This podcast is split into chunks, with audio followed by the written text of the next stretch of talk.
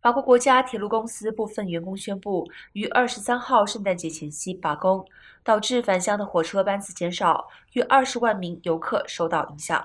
临时的决定让很多民众怨声载道，许多人在一个月前买好返乡车票。这样的决定让许多民众无法与家人团聚。法国国家铁路 SNCF 表示，受影响的乘客将会有百分之两百的补偿。